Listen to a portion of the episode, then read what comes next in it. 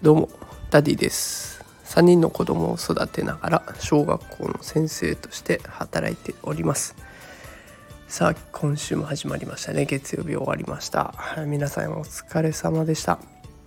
えー、さて今日はですね完璧主義という病というタイトルでお送りしたいと思います、え、皆さん完璧主義いかがでしょうか？当てはまりますでしょうかね？私自分で言うのもあれなんですけど結構完璧主義なところがあってこう全部カチッカチッと終わらせていかないと気が済まないタイプです。でこの完璧主義に陥った時のメリットデメリットとかあとはそれがどう周りに影響していくかっていうところを今日は発信していきたいと思います。まあ、実体験も伴って発信していこうと思ってますので皆さんお付き合いください。よろしくお願いします。えー、では早速完璧主義のメリットデメリットですがメリットの方は大きく分けて2つありますね。私あの職場仕事で主に完璧主義の面が出てくるんですけど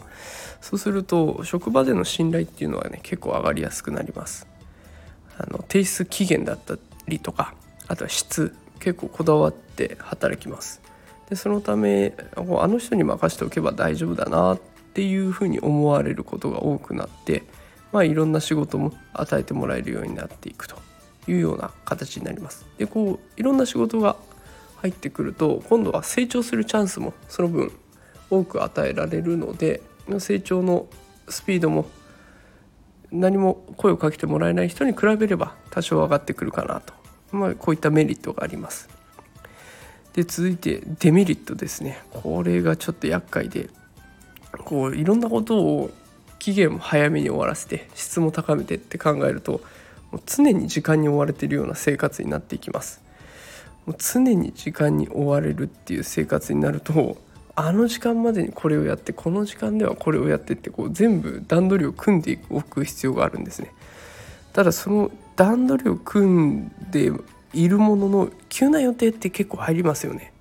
いろんなアクシデントアクシデントだったりとか急に誰かから電話が入ったとか、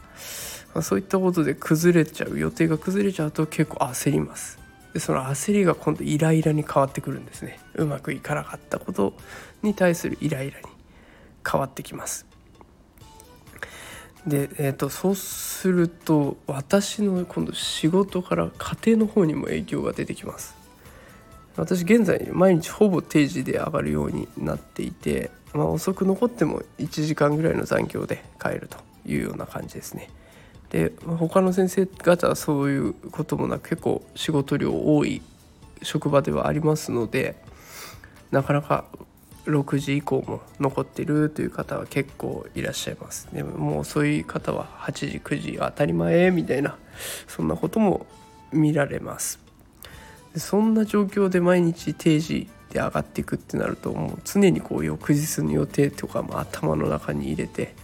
でここでこうしてっていう算段を組んでいる状態で家に帰るわけですね。だから結構頭の中が仕事モードになっちゃってるんですね。でその間も子供に話しかけられる自分の子供に話しかけられるので、まあ、それに受け答えをしてでしかも家事もこなしていかないといけない。ってなるともう頭の中がひっちゃかめっちゃかになってイライラが溜まってしまうもうここまで来ると完全に病なのかなと自分で感じています。でここね子供と接する時間までイライラしてくると子供たちがこうつぶやくんですね。どうしてパパは怒ってるの？確かに子供たちからするとただ話しかけているだけなのになぜか怒ってる不機嫌なパパがいるって、まあ、ちょっとおかしい状況になってしまいますね。これ言われた時私結構ショックでした。で自分もこれ変わらなきゃなって思う一言にもなりました完璧主義っていうのはね一見聞こえはいいかもしれないし信頼も高まってくるかもしれないんですけどやっぱりそれで結局自分を苦しめてしまっているだから期限とか質とかねある程度自分の中でのハードルを下げておくっていう必要があるのかなと思いました。え今日は完璧主義について配信をしてみました。結局自分も周りも完璧主義すぎると苦しめてしまいます。だから焦らずじっくりとやっていくことで、まあ、周りにもあとは自分自身にもゆとりを持って生活ができるのかなと。で余計な心配をかけずに済むのかなと思っています。えこうやって話をしているだけでもねだいぶ気持ちが楽になってくるので是非完璧主義同じタイプだなと思っている方いらっしゃいましたら、え、気持ちをアウトプットして落ち着かせてみてください、えこういった内容をノートツイッタースタンド FM で毎日発信していきますのでもしよかったら聞いてみてください、えまたレターも募集中ですので担任の先生には聞けないことえー、ぜひ気軽に聞いてみてください。全力で勉強してお答えします。さあそれでは月曜日一日お疲れ様でした。今日はこの辺で失礼します。